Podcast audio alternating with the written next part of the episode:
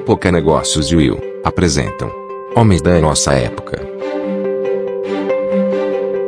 O podcast que mostra para você o que se passa pela cabeça dos executivos quando o assunto é a participação das mulheres no mercado de trabalho. Sejam muito bem-vindos a mais um episódio da nossa série de podcasts Homens da Nossa Época. E hoje nós temos conosco aqui como convidado o Marcelo Kenji Ayuage, ele que é diretor financeiro e tributário da ADM do Brasil. O Marcelo tem uma experiência de mais de duas décadas na área tributária, sempre trabalhando em empresas multinacionais como a Deloitte, Dupont, Hewlett Packard, e ele também participa da diretoria do Como diretor financeiro desse que é o Grupo de Estudos Tributários Aplicados. Ele tem uma formação também bastante diversificada, ele é formado em ciências contábeis com especialização em controladoria pela FECAP, finanças empresariais, relações internacionais pelo Japão, numa universidade japonesa, MBA em agronegócios pela Exalc e inovação em negócios também. Então seja muito bem-vindo, Marcelo. Vamos lá, a primeira pergunta. Por que que você decidiu se alistar aqui para participar do nosso podcast, Marcelo? Primeiro que é, é um assunto de forma até natural, eu, eu já acompanho é, desde o início da minha carreira, né, é, de trabalhar com mulheres, eu sempre tive essa oportunidade, essa sorte de ter muitas mulheres no ambiente de trabalho. E agora, mais recentemente, fui convidado pela companhia para participar também de um comitê de diversidade, equidade e inclusão, e justamente com essa bandeira de criar uma diversidade maior dentro da organização. Né? Então, a gente trabalha num, num, setor agro, que tem uma característica mais masculina, né? e que isso já vem se transformando bastante nos últimos anos, não só nas corporações, mas no próprio campo. A gente já vê muitas produtoras né, tocando ali as fazendas que eram dos seus pais, é, você vê também um ambiente ali de trabalho, né, que já começa a incorporar mulheres operando máquinas, né, trabalhando no campo. Essa é uma movimentação que está ganhando uma, um, um, ritmo muito natural. Né? Acho que até, obviamente, não, não começou dessa forma natural, né? foi algo, é, foram bandeiras, foram ativistas que, que fizeram toda a diferença para trazer a sociedade no momento que nós estamos. Eu, eu percebo que isso já não é, é algo que é quase que mandatório. Né? Então, no mundo corporativo, quase que mandatório você falar sobre diversidade, promover a inclusão, né? é promover é, um aumento de mulheres na liderança. Tudo isso me colocou como que algo bacana de você estar ali naquele momento participando né, dessa, dessa transformação e podendo contribuir de alguma maneira com as experiências que, né, que a gente adquiriu durante todos esses anos aí na carreira, né, na profissão. Bacana, Marcelo. Quanto tempo de carreira você tem? Mais de 20 anos. 20, mais de 20 anos. É, uns 20. 20 e pouquinhos. 20 e pouquinho, 20, 25 talvez. Legal. E de que forma, assim, quando você olha para trás, né, tem essa retrospectiva aí ao longo dessas duas décadas, né, mais de duas décadas, duas, duas décadas e meia, de que, de que forma que você percebe essa progressão numa indústria tão conservadora como a sua? Né, você pode citar algum episódio, né, algo que você diz hoje né, que dentro da indústria é mandatory, né, é, é obrigatório, aí né, hoje causa mais desconforto né, em quem é contra né, ir contra essas vozes estão ficando mais altas. Mas você poderia contar um pouquinho algum episódio assim desses progressos, em que ponto que nós estamos para a chegada ainda né, para o futuro nesse ponto ótimo? Em resumo, de onde viemos, onde estamos, para onde vamos, Marcelo, especialmente no agro? No meu primeiro emprego formal, aquele como estagiário, eu já tive uma chefe, uma líder mulher do setor. E a, e a subchefe, né, a subgerente também mulher. Né? Então era uma área que já era, já tinha o comando de uma mulher e, e, e eu tive essa sorte já de ter minha primeira experiência profissional com a, a, uma gestão feminina. Saindo de lá também entrei na, numa área de contabilidade, onde a gerente contábil era mulher, né, no, no setor de serviços, é, mãe de gêmeos, bebês, né, e tocando no departamento contábil, que não é nada fácil, fechamento, né, ter que trabalhar até mais tarde. O staff também era bem misto, é, misto né, de, entre homens e mulheres. Depois tive a oportunidade de trabalhar numa Big Four, na área de consultoria, né, onde você também tem uma, uma presença feminina muito grande, não só no quadro de staff, mas também é, entre os, os gerentes. E, minha, e, assim foi toda a minha carreira, né, ou seja, to, todos os, todas as empresas, eu arrisco a dizer, todas as empresas onde eu passei, eu tive sempre lideranças femininas. E com isso se tornou muito natural essa questão de você enxergar a, a, a mulher ocupando cargos de liderança, né, de destaque.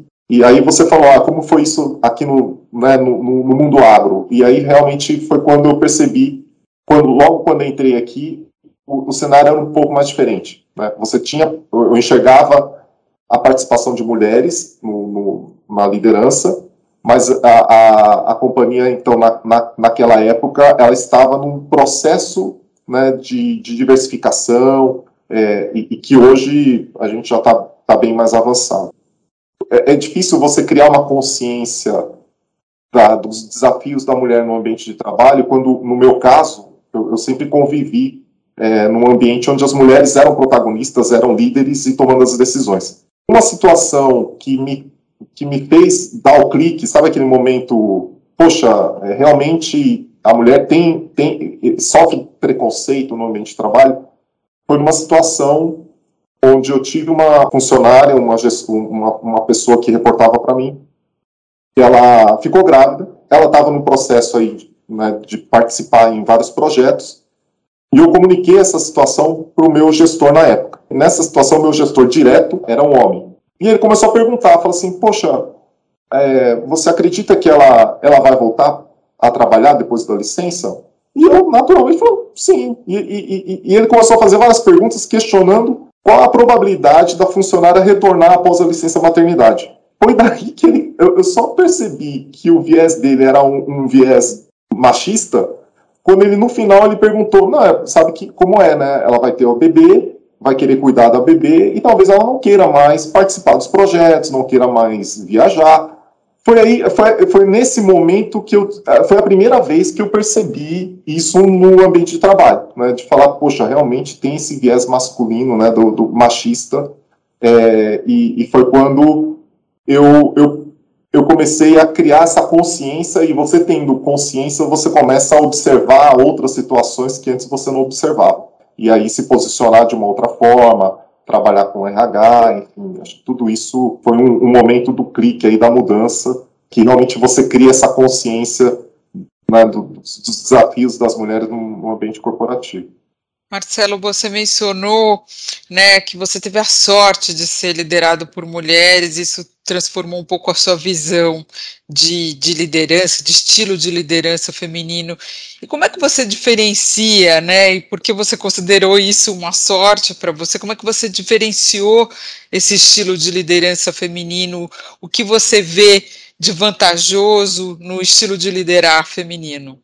eu acho que toda essa experiência que eu tive me moldou como líder hoje. Então, situações que talvez alguns líderes enxergam como uma dificuldade ou um desafio, por exemplo, no caso de um afastamento por licença maternidade ou a questão de viagem, eu, eu trato isso de uma forma muito, muito natural e com diálogo.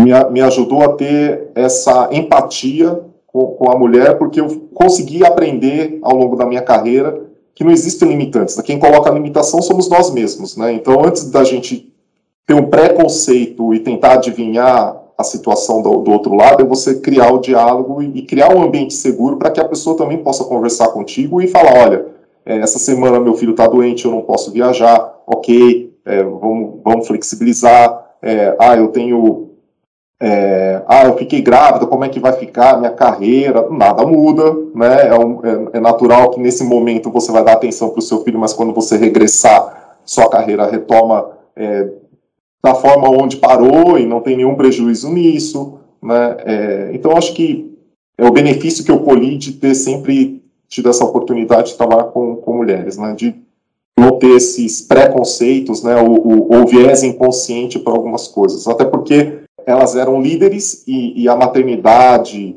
é, nunca ou, ou, qualquer situação da mulher também em situações de no ambiente corporativo eu sempre percebi elas respeitadas, ouvidas e em nenhum momento elas eu percebi que a carreira delas foram prejudicadas simplesmente pelo fato delas serem mulheres. Né? E o estilo de liderar da mulher, como é que você eh, entendeu isso na sua profissão, no setor agro, por exemplo? Como é que você vê esse estilo de liderar beneficiando os negócios? Eu acho que é, é, é questão da empatia, de você ter essa, essa visão mais humana da, da situação. Né? É, é, acho que esse é um, é um grande diferença, essa sensibilidade talvez a mulher ela tenha isso mais bem desenvolvido do que o homem, mas é uma percepção minha, né? E isso obviamente sempre acaba trazendo um benefício. Alguma situação para o bem ou para o mal, que talvez a mulher consiga perceber isso de forma mais rápida do que o homem, né? justamente por, por, essa humanização é, na relação com o cliente, com o fornecedor ou com a equipe. Né? E você trazer isso para um debate mais estratégico, falar, oh, poxa, esse não é um bom momento, vamos vamos recuar um pouco para negociar melhor. Né? Eu, eu, acho que o homem ele é mais é, é, racional, mais pragmático, e, e, e, talvez em algumas situações onde você precisa do, do senso do ser humano, porque no final do dia somos todos né, seres humanos e convivemos em sociedade, o homem fica um pouco mais míope né, para perceber alguns sinais, né, coisa diferente talvez da mulher. Marcelo, e, e é, quer dizer, mas você teve essa sorte, então, né? E nem é, todos os homens têm a mesma sorte. É como esse colega aí que fez essa pontuação que você é, nos contou. Eu não lembro, não sei se você se lembra, na verdade, se você, como você reagiu, se essa pessoa ali uh, estava pronta para receber algum tipo de feedback ou não, né? Se ela mudou de ideia hoje, o que, que aconteceu a partir daquele episódio. E se você convive ainda hoje, né, com pessoas que comunham dessa mesma percepção de que mulher que depois que tem filho né, não vai ter o mesmo interesse na carreira, etc. E como você reage hoje, porque você deve ter muitos outros pares né, e colegas, subordinados, enfim, né, que não pensam da mesma forma. Como é a melhor estratégia para lidar uh, com uh, essa diferença de, de, percepção e trazer uh, a pessoa para esse mundo novo? Nossa, André, é, essa é uma pergunta difícil de responder, porque, de novo, eu, eu, eu não percebo isso é, é, no dia a dia. Eu não, eu não, eu não sinto esse preconceito no, no, no, ambiente corporativo. Obviamente, quando você vai para um ambiente social, a gente sempre escuta piadas ainda machistas, alguns comentários machistas, e onde você consegue se posicionar de uma outra forma. Né? Então, a depender do ambiente, a depender com quem você está, eu me sinto confortável em dialogar, de, são só homens, é, é, é uma forma como você se posiciona se quando a, a, piada ou o comentário machista vem no ambiente onde também tem mulheres, você se posiciona de uma outra forma, né? Você fala, olha, vamos respeitar aqui a mesa, né? Mas no ambiente corporativo, eu não enxergo isso de uma forma escancarada. Pode ser de uma forma velada, pode estar no, no inconsciente da pessoa, é, mas aí não tem como você se posicionar. Né? Se a pessoa não fala nada, você né, não, não tem o que, que repreender, ou corrigir, ou educar. E, e, tem ficado mais fácil, Marcelo, mesmo entre amigos no ambiente social, assim, quando são só homens, você é, dá um chega para lá, assim, como que é essa conversa? Porque nós mulheres não sabemos, né, o que se passa. Conta pra gente. Não, hoje em dia é, é muito mais fácil. O ambiente, ele joga a seu favor, né? Acho que aí o, o trabalho da mídia, né, é o trabalho da sociedade como um todo, né, já faz uma diferença, você cria esse ambiente seguro.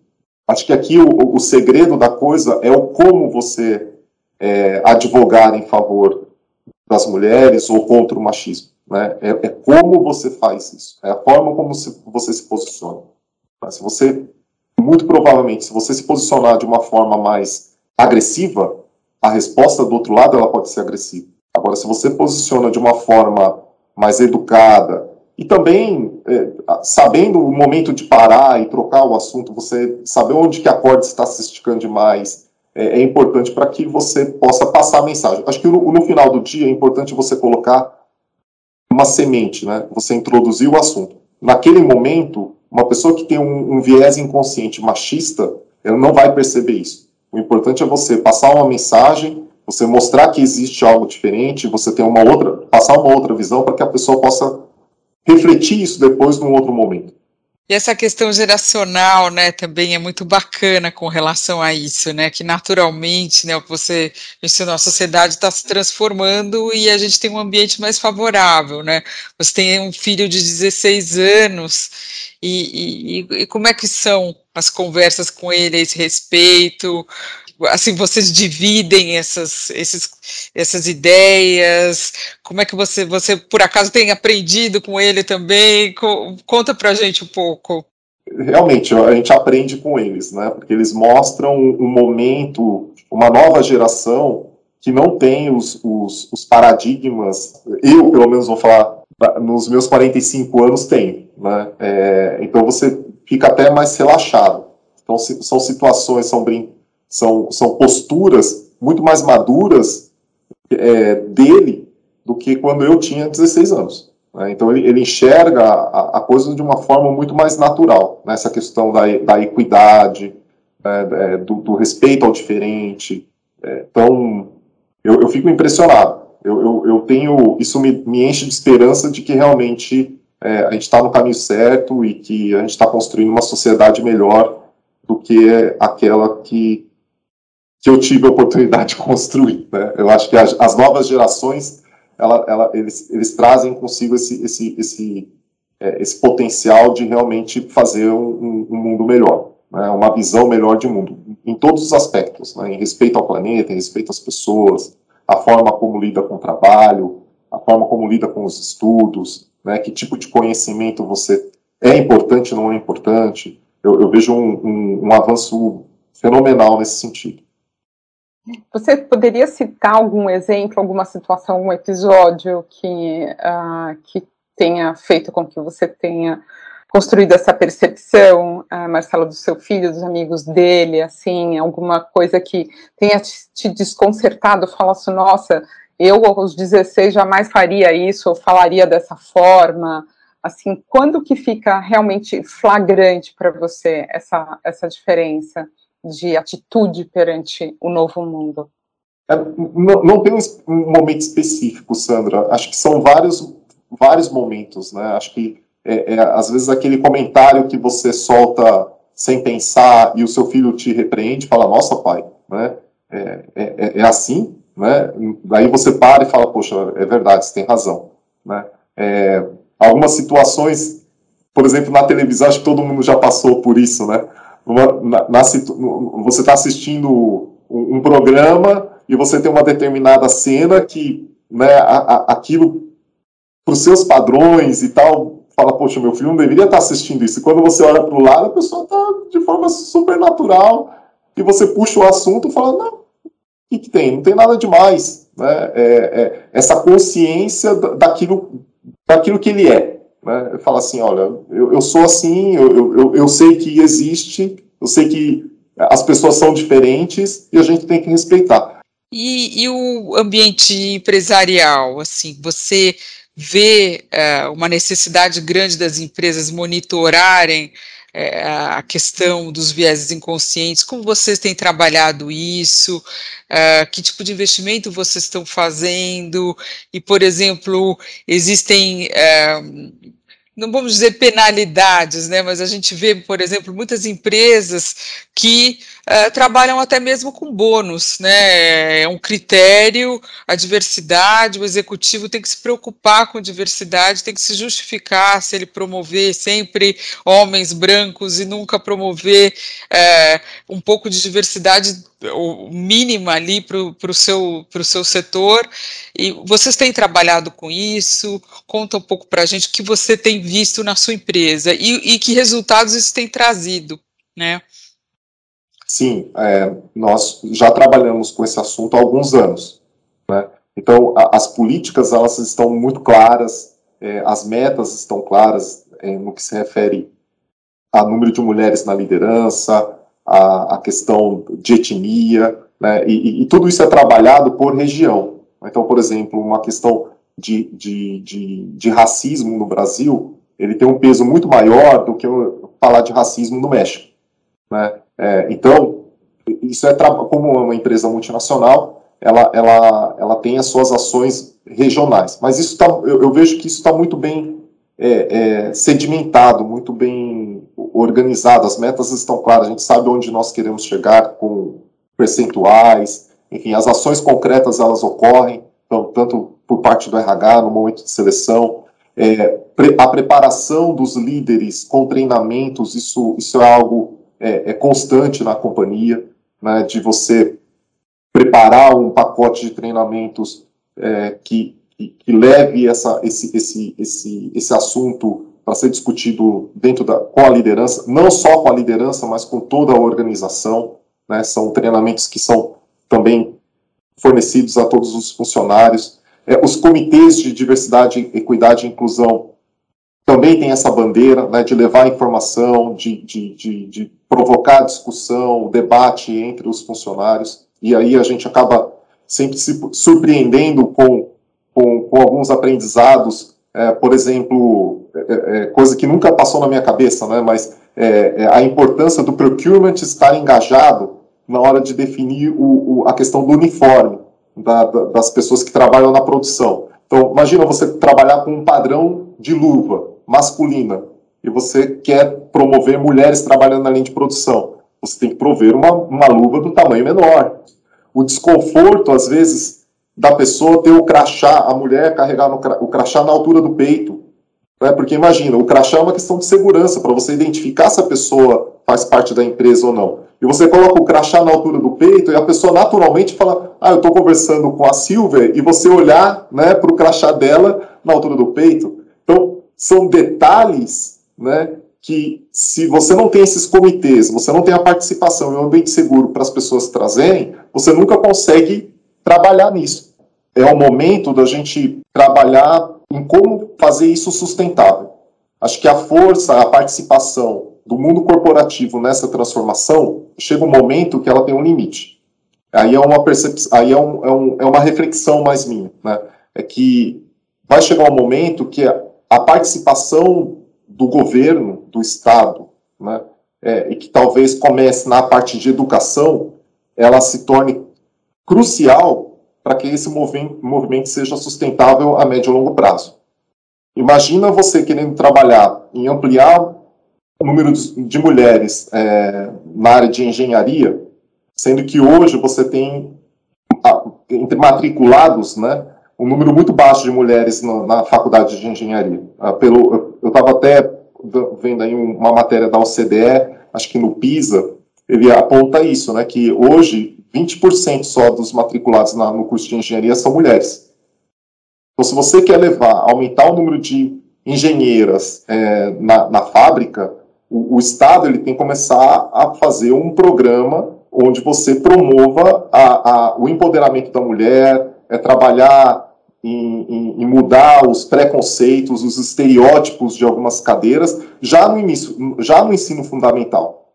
Né? Então, o próprio PISA ele traz isso, né, que a, a, percepção de profissão já começa nos primeiros anos de, de escola, né, onde, a, onde a criança ela fala, poxa, eu quero ser bombeiro, quero ser piloto, quero ser professora, né, e é naquele momento que a, a, acho que o governo, junto com o trabalho com o corpo docente, consegue trabalhar a questão do estereótipo das profissões para que as, pessoas, a, a, as mulheres também não criem esse viés inconsciente de que a carreira dela tem que ser voltada só à educação, né, onde você tem é, hoje, salvo engano, aí no último censo, 95% da, do corpo docente é, no Brasil é de mulheres. E é algo estranho, né? Então, imagina só, você fala de uma, uma sociedade que a gente fala que tem um machismo estrutural, e quando você fala que todas as profissões nascem do professor, e aqui no Brasil você tem 96% dos professores mulheres, como é que essas. É, é, como, como, por, por, qual motivo a, a, esse corpo docente não está conseguindo mudar esse viés inconsciente do machismo na sociedade brasileira. É interessante isso, né? É, então acho Muito que aí é interessante. Onde, é, aí é onde aí é onde eu vejo que o, Estado tem um papel importantíssimo no, na, no, no treinamento do corpo docente e, e, e num plano nacional aí é, para que comece a mudar esse, esse, esse, esse viés dentro da, da nossa sociedade. Sem dúvida, precisamos de mais políticas públicas, né, ah, Marcelo? Mas eu queria voltar a um ponto do que você tem nos contado que eu achei especialmente interessante, que é quando você diz dessa necessidade de promover, né, ali um ambiente de segurança, né, um ambiente de segurança psicológica, e me parece que você tem sido uh, feliz em promover esse ambiente, né, tem feito aí essa escuta ativa para que venham esses feedbacks, por exemplo, do crachá, né, e outras uh, aí uh, sugestões que possam uh, melhorar né, o dia a dia dos profissionais. Você teria como compartilhar aqui com os nossos ouvintes como se faz isso? Porque aqui dessa experiência de 15 minutos, né, 20 minutos já com você, eu já né, confiaria de olhos fechados, assim, você passa uma super serenidade, né? Um líder com certeza muito tranquilo, sereno. Ah, como é esse processo? Assim, que dicas que você pode dar para esses ouvintes que estão querendo realmente promover a, a segurança psicológica e ter mais feedbacks para uh, melhorar? Por, por onde começar? trabalho numa empresa americana, elas são cheias de, de letrinhas, né? É, uma letrinha que eu gosto bastante é o, é o triple L, né, os três L's. É, listen, learn and lead. Escutar, aprender e liderar. É, eu, eu coloco isso em prática. Antes de, de executar qualquer coisa, é, por mais que, que eu esteja é, super motivado, engajado, eu tenho que segurar essa, essa, esse impulso para poder escutar. E é, e, e é, como você colocou, Sandra, é escutativo. Nesse momento, a minha opinião e a minha visão pouco importa. E para isso, é, é, você contar com pessoas da sua organização que compartilham da mesma visão é extremamente importante. Né? Então, escutar bastante, é, aprender com os diferentes. Então, nessa hora, é, evitar aquele, aquele impulso de procurar o igual. O ser humano tem essa, essa tendência né, de você buscar o, a pessoa que você é, é, é se enxerga.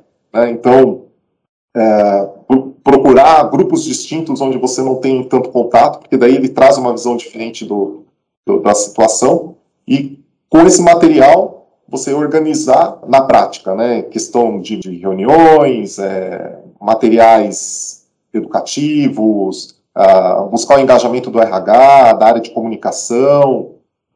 Uma coisa que eu aprendi também, a mudança ela, é, ela, ela é provocada em pequenos grupos. Você transformar uma organização como um todo é muito difícil. Acho que é, é, é, é mais eficiente, mais eficaz você promover uma transformação pequena num determinado departamento, de uma determinada localidade, que vai criar um caso de sucesso para que outras pessoas possam co copiar e falar, poxa, faz sentido, é bacana, é um relacionamento ganha-ganha. E aí, com isso, você cria um efeito cascata até chegar na organização inteira. Fazer essa transformação do grande para o pequeno é, é, muito custoso, né? é muito demorado. Marcelo, mas você acredita que seja possível transformar sem o exemplo da liderança, sem que a liderança realmente esteja engajada, o CEO esteja engajado, como você vê essa, essa influência do, do CEO na mudança de cultura da empresa como todo?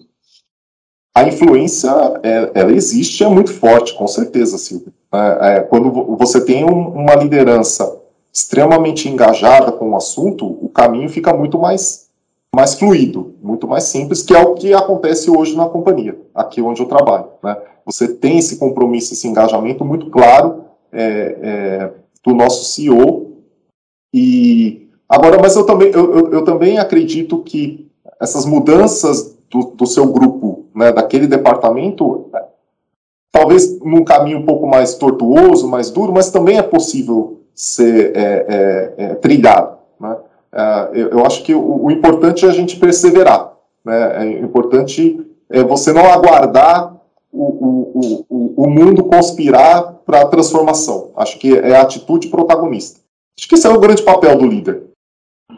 Você tem um background, né, Marcelo, de mercado financeiro também, né? Você se formou em, em finanças, né, pelo que eu vi ali é, no seu repertório, né, no LinkedIn, e você estudou no Japão, foi isso? Foi. Né, que é uma sociedade especialmente é, conservadora, né, e, e, discriminatória, né, em relação às mulheres, né, no caso.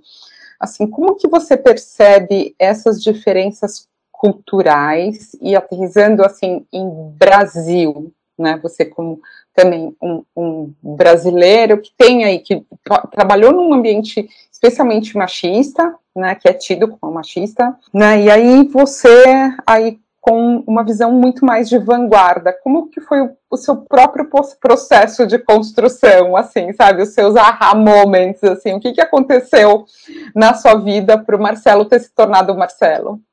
é complexo, né? Então vamos começar lá pelo Japão. O Japão é conhecido como um país tradicional e, e tem essa percepção da cultura machista muito forte, né? Tanto que recentemente, tem uns dois, não, antes da pandemia, a gente veio um professor aqui do Brasil, do, do Japão, ele trouxe alguns presentes, o hashi de presente para a nossa família aqui, eu, minha esposa e, e, e o meu filho, e eram três pares, dois grandes e um pequeno. A minha esposa falou assim: ah, o pequeno então é para o meu filho? Falou, não, o pequeno é seu. Os Nossa, mas grandes... por que isso? Como assim? É, é, é cultural, é a, é, é a visão de, da sociedade para com a mulher. Né? É, então, é algo escancarado. E quando a gente fala de uma cultura japonesa, é uma cultura milenar. Então, isso não fica no. não fica velado. Né? Então, é, é, esse machismo, ele existe, está ali, está escancarado para qualquer um ver. Né? É, obviamente que com o passar dos anos, a, a, sociedade ela vai se transformando e a mulher ela vai também conseguindo conquistar seu espaço no Japão. Mas é muito difícil você transformar isso em duas gerações, falando de uma, uma sociedade que existe há milênios. Né? A, a, né? Você entra em qualquer ambiente no Japão, num templo, ele tem mais de 1.500 anos é difícil, é diferente. É, o negócio é escancarado e você sabe como que é e você tem que saber lidar com a situação e a transformação ela ocorre num outro ritmo. Num outro ah, ritmo. Né? E aí, mas Brasil você acredita que é, pode ser mais rápido? No Brasil a diferença é que é velado. Né? A grande diferença é que em várias situações, por exemplo, num ambiente é, onde você está só com homens, o machismo ele aflora. Né? Você está ali, a coisa ganha uma proporção. Quantas vezes você não está num, numa festa, em, né, você está reunido com homens, e você tem alguma piada ali mais machista, e quando chega uma mulher, a pessoa muda de assunto.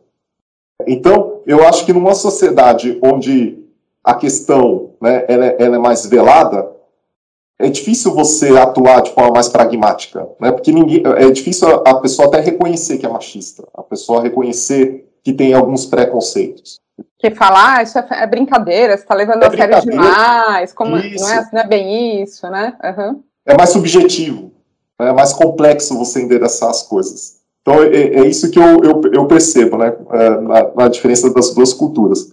Marcelo, achei muito interessante esse paralelo que você fez, essa comparação, né, de colocar uh, o Brasil como uh, um preconceito velado né, contra a mulher, e a, a, é o mesmo paralelo que a gente pode fazer com o racismo. Né? No Brasil a gente fala muito, ah, nós não somos racistas, né? e é a mesma coisa, nós não somos machistas, e na realidade está tudo muito disfarçado com aquele charme brasileiro de ah, não, era uma brincadeira e tudo mais. E, e, e, como você vê a mulher reagindo a isso? Você acha que é, a, a, mulher brasileira ela acaba entrando nessa brincadeira, muitas vezes não se colocando da maneira que ela poderia se colocar numa situação como essa?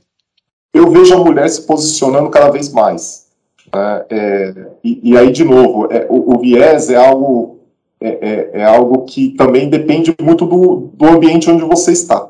Então, eu estou em São Paulo, né, na capital.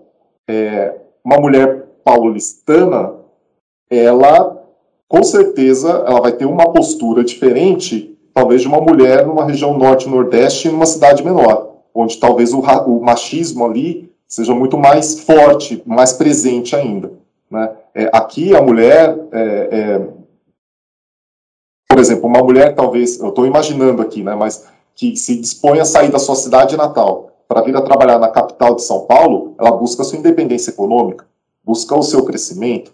Né? É, é, então, muito provavelmente, essa, essa mulher ela vai se posicionar diferente. Né? Agora, aquela mulher que não tem essa oportunidade ou não tem essa ambição, talvez ela não consiga ainda se posicionar, porque na, na, na região onde ela mora, a questão do machismo ainda é muito forte.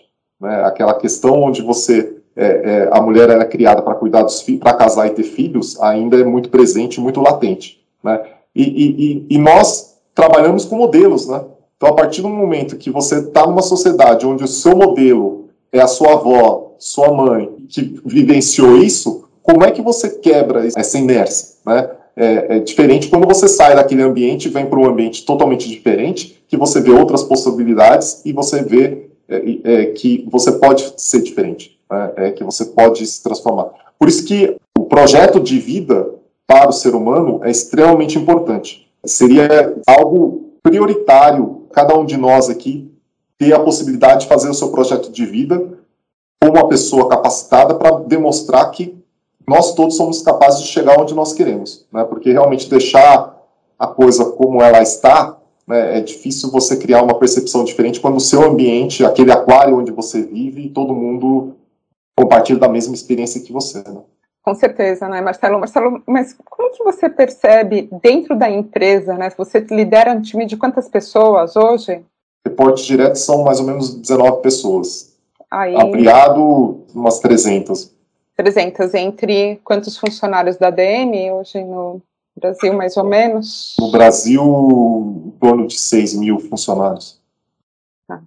E aí tem essa repercussão, enfim, 19 diretos, né, que vão aí reverberar entre os 300 e, né, e espalhar né, o conhecimento e os valores, né, cultura da empresa, né? Como que você percebe entre os seus liderados, entre, entre os times, as diferenças de postura entre profissionais mulheres e homens? Ainda existe é, mais ousadia, mais ambição entre os homens, ou você percebe que que as mulheres também já conseguem se posicionar assim com um projeto né, de carreira de uma forma mais enfática, mais firme. Que conselho que vocês daria, inclusive até para as nossas ouvintes também que querem né, é, progredir na carreira? É importante é, contar isso também, por favor. É, o que eu percebo é o seguinte: a partir do momento que você cria um ambiente, uma abertura, para a mulher se posicionar, você se surpreende positivamente. Tá?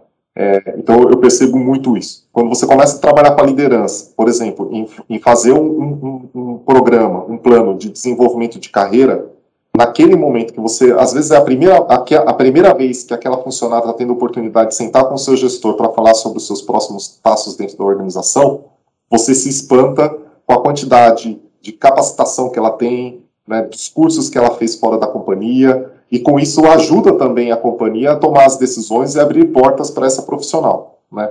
Então, esse é, um, é, é, é, é algo que eu, eu, eu, me deparo recentemente também. A gente trouxe uma pessoa de uma área totalmente é, diferente da área tributária, ela trabalhava na área de operações, mas toda o background, ela, ela estudou, fez pós-graduação pós em tributário, tem perfil, tem competência, ela agora tem, acho que não tem um mês que ela veio para a área tributária, saiu da área de operações e veio para a área tributária. Né? É, isso só foi possível nesses diálogos, né, no, no, acesso ao profile, né, o, a ficha, né, o, o, perfil de cada funcionário, para que a gente possa ter isso estruturado e, com isso, abrir porta, portas dentro da organização.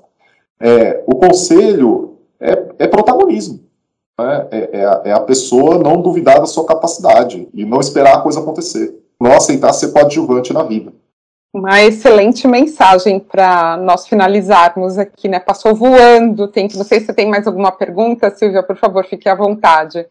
mas eu achei essa conclusão excelente. Eu, aí, eu gostei muito da conclusão, gostei muito da conversa toda.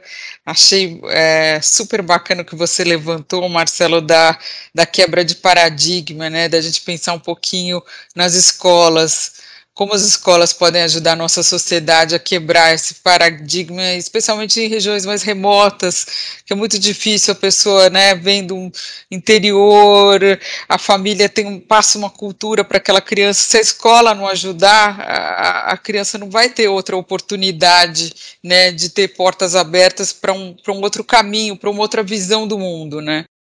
É, eu acredito muito na bandeira da educação. A educação ela transforma. E por isso que eu, eu, eu me preocupo, não me preocupo, acho que a, a, organização, a corporação, ela, ela tem as suas limitações também. Vai chegar um ponto que ela vai começar a enxugar gelo. Né? Como eu disse, acho que é, é, isso está muito bem encaminhado, tem muito a se fazer, mas está muito bem encaminhado, já existem materiais, mas está na hora, até acho que da própria organização das corporações, buscar esse engajamento do governo, né, do Estado, né, para que, que isso seja trabalhado nas escolas. E a gente já viu aqui, né, o, próprio censo escolar mostra isso.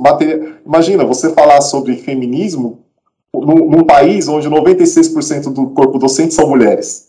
Né? O que a gente precisa é levar esse conhecimento, esse, essas ferramentas para serem trabalhadas nas escolas. Né? E aí a gente vai ter, obviamente, isso é um, um, um projeto de médio e longo prazo, mas com certeza a gente vai se deparar uma realidade para as mulheres muito diferente nos próximos 15 anos, 20 anos. E, e o melhor de tudo isso, sustentável. Sem dúvida, essa é uma palavra-chave para o futuro, né? Sustentável em todos os sentidos, né? Bom, esse foi Marcelo Kenji na nossa conversa de hoje aqui no Homens da Nossa Época, junto comigo, Sandra Boccia e Silvia Fázio, da Women in Leadership em Latinoamérica. Gostaria de agradecer imensamente o Marcelo pelo seu tempo, uh, pelas palavras, aí, pelo incentivo, pelos insights, e que você continue aí ouvindo também todos os nossos próximos episódios até nós chegarmos ao nosso centésimo entrevistado. Marcelo, muito obrigada. Um excelente final de semana para você. Muito obrigado pelo convite. Esse podcast é um oferecimento de Época Negócios. Inspiração para inovar. Não deixe também de conferir o podcast Neg News, o podcast que analisa os temas mais quentes da nossa época. Ouça, acompanhe, compartilhe. Vamos fazer deste podcast o nosso ponto de encontro.